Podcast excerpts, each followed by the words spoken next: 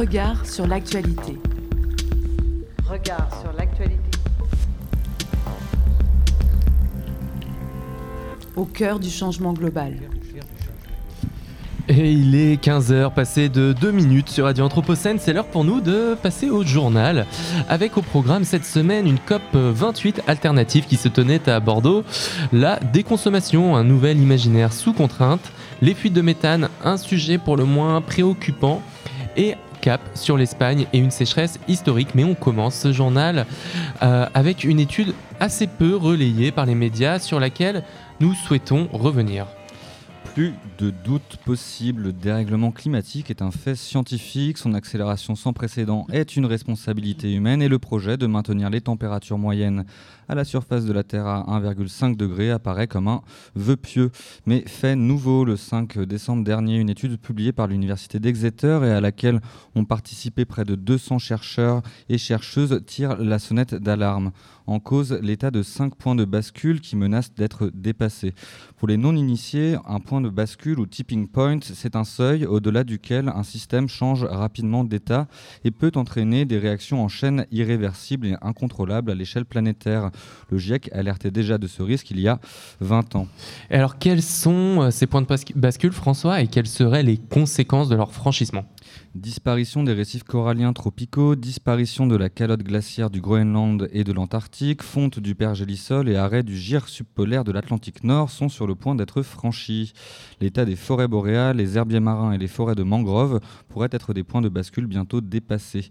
Et les conséquences liées à la transformation de ces phénomènes sont difficiles à prévoir, mais pour Tim Lanton, spécialiste du système terrestre à l'Université d'Exeter et auteur principal du rapport, ces points de bascule sont une menace d'une ampleur sans précédent pour l'humanité. Il s'agit de ces seuils critiques du réchauffement au-delà desquels les systèmes impliqués dans la régulation du climat de la Terre ne pourraient plus jouer leur rôle, avec des conséquences irréversibles pour les écosystèmes et donc les sociétés humaines. Explique le chercheur. Et c'est dans ce contexte que se tenait fin novembre une alternative à la COP 28. Et oui, Florian, alors que la COP 28 est sur toutes les lèvres et que les accords signés sont attendus comme le Messie, certains scientifiques frustrés par les conférences climat de l'ONU ont pris une décision simple boycotter la conférence pour se retrouver au sein d'une COP alternative à Bordeaux et ainsi faire entendre une voix différente. Et comment le leur reprocher quand on entend toutes ces nouvelles, voire même ces mauvaises nouvelles, François? C'est vrai que la COP28 ne s'est pas ouverte sous les meilleurs auspices. Un président de conférence représentant la plus grande entreprise d'une pétromonarchie, des lobbyistes défendant les hydrocarbures qui n'ont jamais été aussi nombreux, nombreux un fonds pertes et dommages créés mais faiblement abondés, tous ces faits sèment le doute. Depuis 30 ans, les COP échouent à inverser la courbe des émissions de CO2 et à redéfinir un projet de société qui permettrait d'éviter le chaos climatique. À scène dans les colonnes du Parisien, Jérôme Santolini, biochimiste salarié dans un groupe dans un grand organisme public francilien. En tant qu'organisateur de cette COP Alter, il a depuis longtemps perdu ses illusions sur l'intérêt des conférences des partis sur le climat organisées chaque année par l'ONU. Et si on s'en tient aux chiffres, c'est vrai que ça peut poser quelques questions. Les émissions de CO2 ont continué leur courbe ascendante au gré des différentes conférences. Depuis 1992 et la première convention cadre signée à New York, elles ont bondi de 60%. La critique est simple, aucune des COP, y compris celle dont on a retenu le nom, comme celle de Kyoto ou de Paris, n'a permis de déboucher sur une avancée concrète, puisqu'aucune n'a fixé aux États l'obligation réelle de respecter les engagements pris. À voir ce qu'il en sera, ce qui adviendra de cette transition hors des énergies fossiles, donc l'histoire jugera. Concernés, alarmés, terrifiés, ce sont les mots employés par le collectif des scientifiques. Nous sommes terrifiés mais pas résignés, car nous savons aussi que des mobilisations d'ampleur de la société sont capables de faire advenir de grands changements, à l'image des mobilisations pour la justice sociale, les droits civiques, l'égalité de genre, qui ont toutes été gagnées par des mouvements sociaux forts. Le programme est donc clair et vise à la construction d'un espace de discussion à la hauteur des enjeux, un espace où une pluralité de points de vue pourrait cohabiter, un espace de dialogue entre différentes rationalités et sensibilités dont le socle commun serait le respect du vivant. Et c'est aussi une vision singulière de la science qui est défendue par ces chercheurs. Ni conseillers du prince, ni au service des pouvoirs technologiques et industriels, et souhaitant mettre leurs méthodes et compétences au service du commun, peut-on lire dans leur communiqué de presse. Un constat qui participe à une inflexion du rôle de scientifique qu'avalise Wolfgang Kramer, géographe et membre du GIEC que nous recevions sur nos ondes en novembre. Dans les colonnes de reporters, il se dit ainsi Fasciné par la figure que l'on a construite du scientifique volontairement naïf, on se contentait de constater, d'observer nos courbes. Et de retour à la maison, on passait à autre chose, déplore-t-il. On considérait que plus nous étions désengagés, plus nous étions crédibles. C'était un contrat imaginaire avec la société. L'inversion des normes est en marche et la crédibilité scientifique tend maintenant à se mesurer non plus à l'aune de son désengagement, mais bien à sa capacité à prendre la place et investir le débat. Et c'est une ambition évidemment que l'on partage ici sur Radio Anthropocène. Alors, on parle souvent de CO2, mais est-ce que vous connaissez le CH4 je suis, je suis, je suis le méthane. Formé d'un atome de carbone et de quatre d'hydrogène, incolore et inodore, le méthane est bien connu du grand public puisqu'il est notamment produit lors de la digestion de nos amis bovins. Mais il est aussi le constituant principal du gaz naturel et est présent dans tous les combustibles hydrocarbonés. Fait moins connu, le méthane a un pouvoir réchauffant sur 20 ans 84 fois supérieur au dioxyde de carbone. À ce jour, il aurait contribué à environ 30% du réchauffement climatique depuis l'ère pré-industrielle, selon les Nations Unies. Toujours d'après l'ONU, près de 60% des émissions mondiales de méthane proviennent des activités humaines. Trois secteurs sont principalement concernés, l'agriculture, les énergies fossiles et les déchets. Et parmi elles, une bonne part vient des fuites durant l'extraction ou le transport du pétrole et du gaz. Et selon l'Agence internationale de l'énergie, colmater les méga-fuites de méthane dans le monde aurait autant d'effets sur le climat que de supprimer toutes les voitures, camions et bus. Et c'est dans ce cadre qu'un nouveau règlement européen a été conclu il y a maintenant un mois. C'est via le paquet Fit for 55, le projet européen qui vise à la diminution des gaz à effet de serre de 55% en 2030, que les négociateurs de l'Union européenne se sont mis d'accord mercredi 15 novembre dernier sur de nouvelles règles destinées à réduire les émissions de méthane en provenance du secteur de l'énergie dans les États membres. Le futur règlement prévoit ainsi des obligations strictes aux compagnies des secteurs du pétrole, du gaz et du charbon en termes de mesures, de signalement et de vérification de leurs émissions, mais également d'atténuation de ces émissions au moment de la production des combustibles fossiles comme de leur transport, installation de dispositifs de détection des fuites, petites et grandes, y compris souterraines et sous-marines, réparation, limitation de la ventilation et réduction du torchage. Une géopolitique climatique à l'œuvre. À partir du 1er janvier 2027, les exportateurs vers l'Europe seront aussi tenus d'appliquer le même type de veille et de vérification des données. Les États membres auront même la possibilité d'appliquer des pénalités aux contrevenants. En tant que premier acheteur mondial de gaz naturel, l'Union européenne se sert stratégiquement de son influence économique pour réduire les émissions mondiales de méthane, comme le rappelle la directrice d'Environmental Defense Fund Europe, Flavia Solazzo. C'est ici le pouvoir de la norme qui est mis au service des intérêts climatiques. Un progrès d'autant plus facile à mettre en œuvre que les technologies de pointe de suivi du méthane existent maintenant. C'est le cas du satellite français monté par l'entreprise Kairos qui publiait avant l'ouverture de la COP28 une cartographie détaillée des émissions de méthane, un moyen de rendre compte de la responsabilité des émetteurs en Europe et dans le monde. Avec la mise en place de ces contrôles, l'Union européenne se, dote du dispositif le plus strict du monde, analyse-t-on au cabinet de la ministre Agnès Pannier-Runachier. Cela envoie un signal fort à ses fournisseurs pour les inciter à procéder aux investissements nécessaires. Et pourtant, la question du méthane est restée l'un des parents pauvres des négociations de la COP 28. En bref, cette semaine. Plus on détruit la nature, mieux on la reconstitue. C'était une étrange maxime, me direz-vous Et pourtant, c'est ainsi que le quotidien Libération définit la philosophie du nouveau marché biodiversité. Vous vous rappelez du marché carbone européen, des permis à polluer attribués aux entreprises qui pouvaient se les échanger sur les places financières selon les besoins. Efficacité nulle en matière climatique et énorme machine à cash pour tous les escrocs en col blanc de la planète. Tant et si bien qu'il fut arrêté au profit d'une taxe carbone aux frontières de l'Union européenne récemment. Eh bien, le Royaume-Uni, en manque de croissance depuis le Brexit, s'est lancé dans la création d'un marché biodiversité. Le principe est simple, on veut détruire une zone naturelle, disons pour faire une autoroute, pas de souci.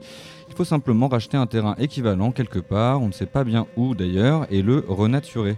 Démarche qui, on le sait, ne permet en rien la restauration intégrale de ce qui a été détruit et qui entraîne une spéculation en Angleterre où les financiers de la City se ruent sur les terres agricoles peu chères.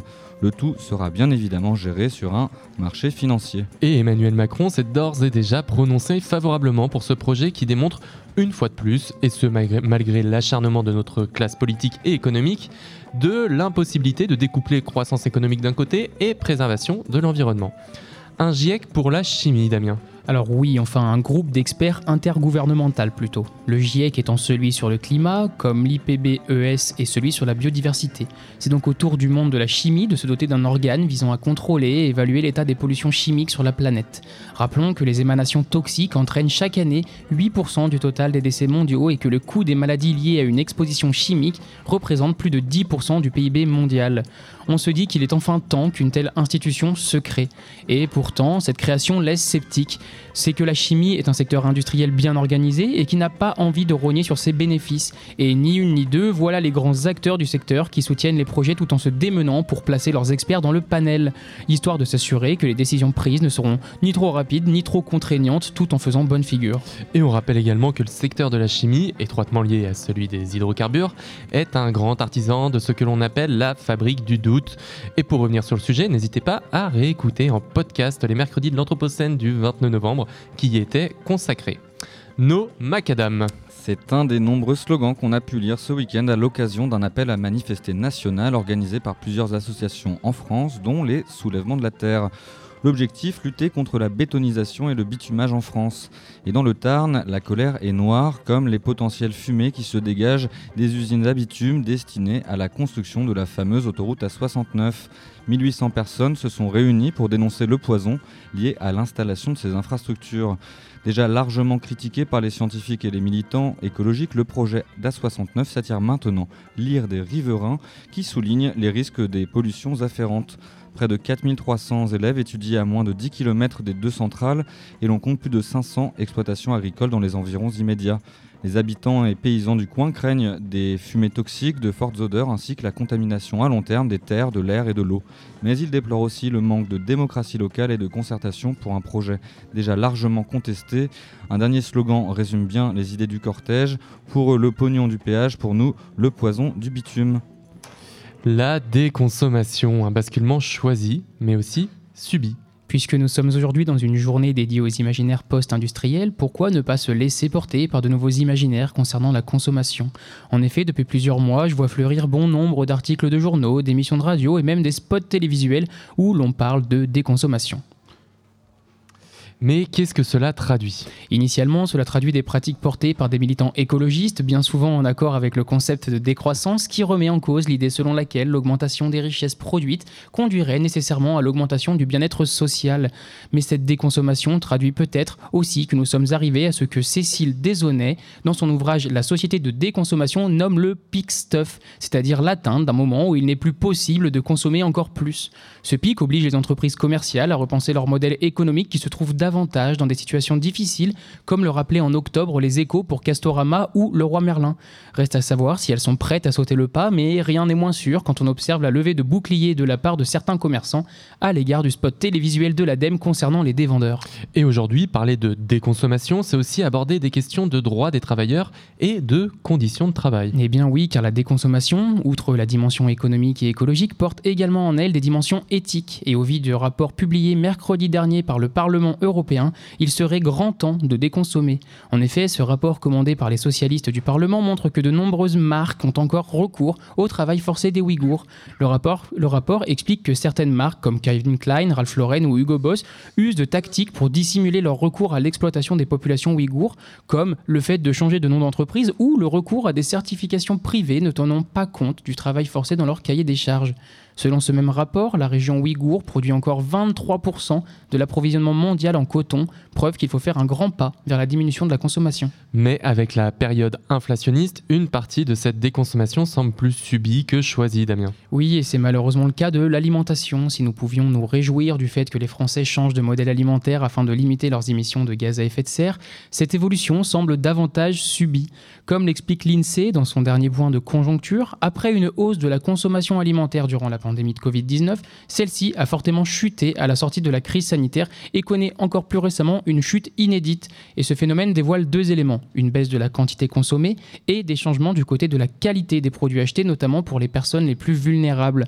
De fait, loin des considérations éco-responsables, 42% des Français les plus précaires sont contraints de sauter un repas selon Novetic. Et c'est ce que note Cécile Desaunay dans la société de déconsommation. Quand nous sommes contraints de consommer moins, ça se fait de manière désorganisée, ce qui n'est pas forcément mieux ni pour le consommateur ni pour l'environnement. Et maintenant, direction l'Espagne. Espagne où le manque d'eau se fait sentir alors que les précipitations sont réduites à portions congrues depuis près de 3 ans, les réserves d'eau ne sont qu'à 18% de leur capacité de charge à Barcelone. En conséquence, les 6 millions d'habitants, presque l'intégralité de cette région, connaissent des restrictions d'usage.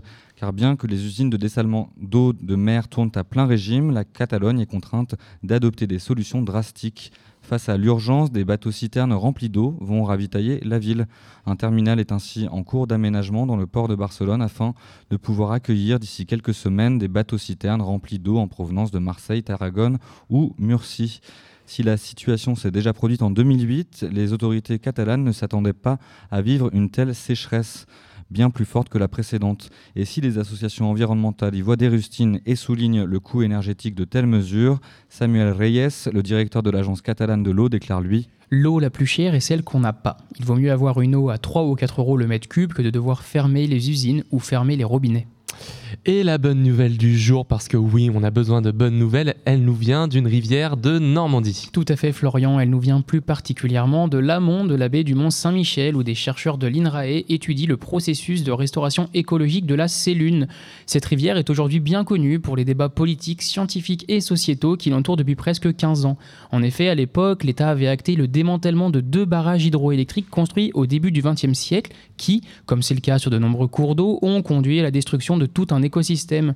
Achevé en 2022, la restauration du cours d'eau donne aujourd'hui des résultats plus que concluants selon le programme scientifique de l'INRAE.